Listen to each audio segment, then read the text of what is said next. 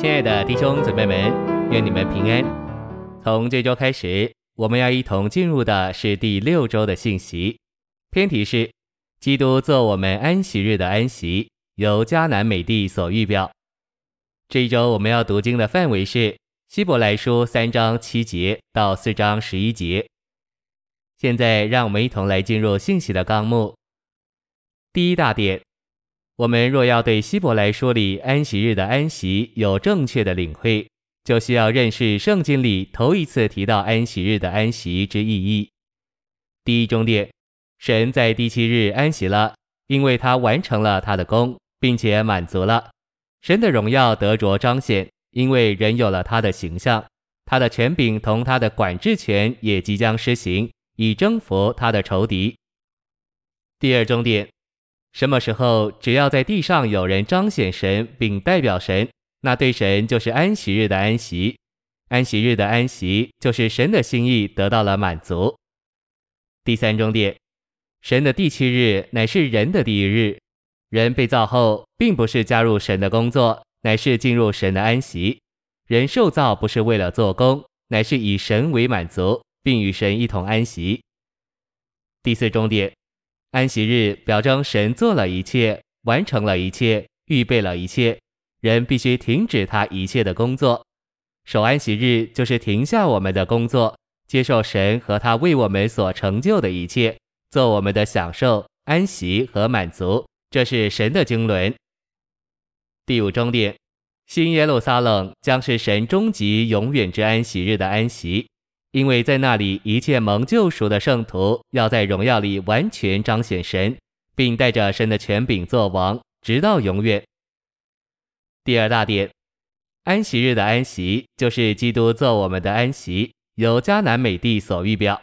基督做众圣徒的安息分为三个阶段。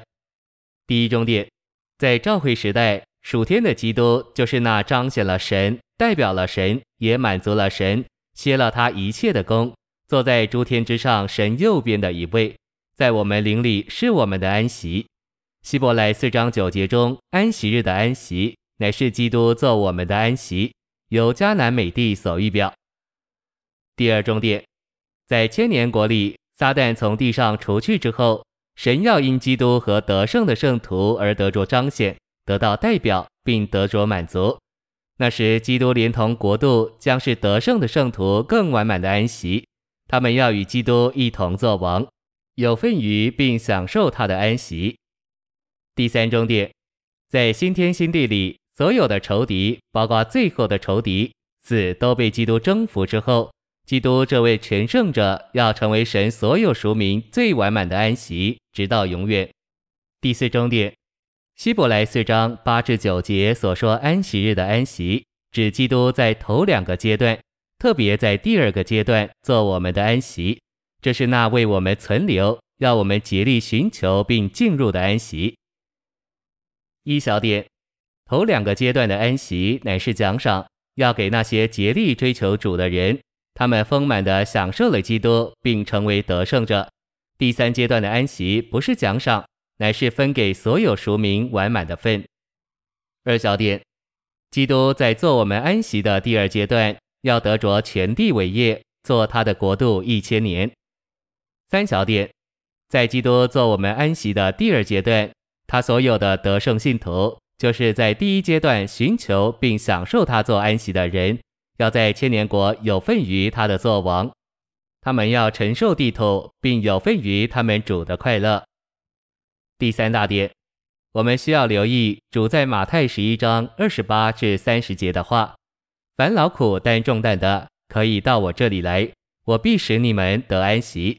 我心里柔和谦卑，因此你们要负我的轭，且要跟我学，你们魂里就必得安息。因为我的轭是容易的，我的担子是轻省的。第一重点，劳苦不仅是指为了遵守律法诫命和宗教规条而努力的劳苦，也是指为了工作成功而奋斗的劳苦。凡这样劳苦的，总是担重担的。第二重点，安息不仅是指从律法与宗教或工作与责任的劳苦并重担中得着释放，也是指完全的平安和完满的满足。第三重点，父主的轭就是接受父的旨意，这不是受律法或宗教义务的规律或支配，也不是受任何工作的奴役，乃是受父旨意的约束。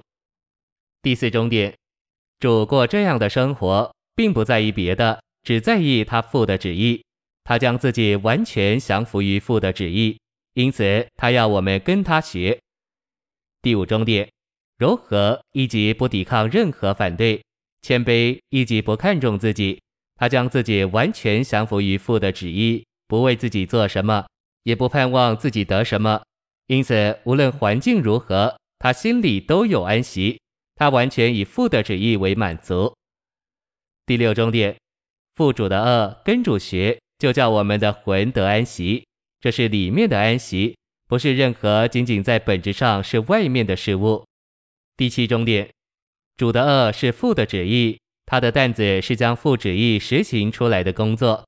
这样的恶是容易的，不是痛苦的；这样的担子是轻省的，不是沉重的。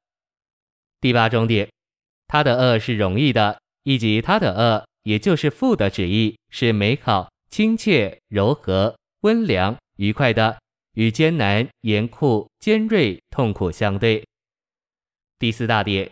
出埃及三十一章十二至十七节启示，安息日是在帐幕建造的嘱咐之后。第一中点，你们务要守我的安息日，因为这是我与你们之间世世代代的记号，使你们知道我是把你们分别为圣的耶和华。故此，以色列人要谨守安息日，要世世代代守着安息日为永远的约。这是我与以色列人之间永远的记号。因为六日之内，耶和华造天地，第七日便安息舒畅。第二重点，第七日神便安息舒畅，人就是神的舒畅，因为人是按着神的形象造的，有灵使人能与他有交通，并做他的同伴和配偶。第三重点，我们必须看见以下神圣的原则：神首先以享受来供应我们，然后我们与他同工。我们要在神的工作上与他是一，就必须享受他。第四重点，在五旬节那天，门徒们充满了对主的享受，他们被新酒灌满了。然后彼得同着十一位使徒们站起来与主同工。第五终点，对神而言是做工而安息，对人而言是安息而做工。然后我们与主是一而与他同工。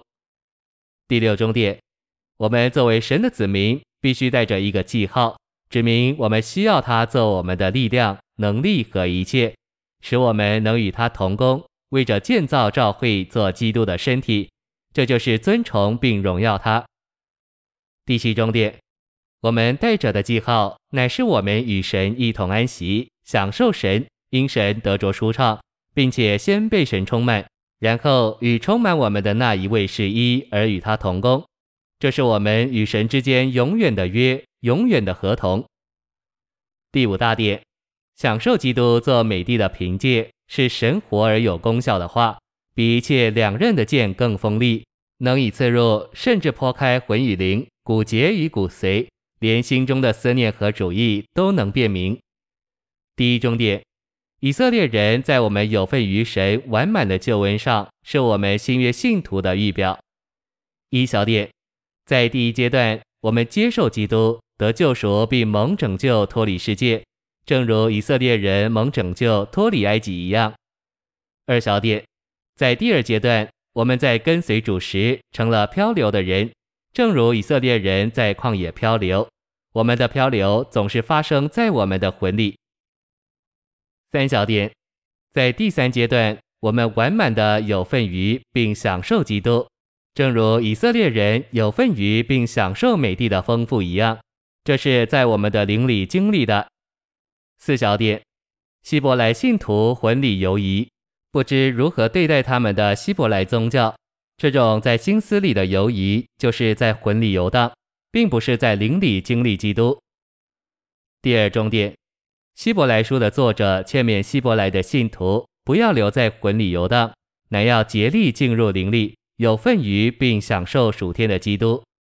一小点，那在天上坐在宝座上的基督，现在也在我们里面，也就是在我们灵里，这灵就是神居住的所在。二小点，伯特利是神的家，神的居所也是天的门，在那里，基督是梯子，将地连于天，并将天带到地。我们的灵今天既是神居住的所在，现今也就是天的门，在这里，基督是梯子，把我们在地上的人连于天，并把天带给我们。三小点，因此，每当我们转到灵里，我们就能借着基督做天梯，进入天的门。摸着天上施恩的宝座。四小点，那些犹豫徘徊的希伯来信徒是在他们的魂里游荡，而忽略了他们的灵。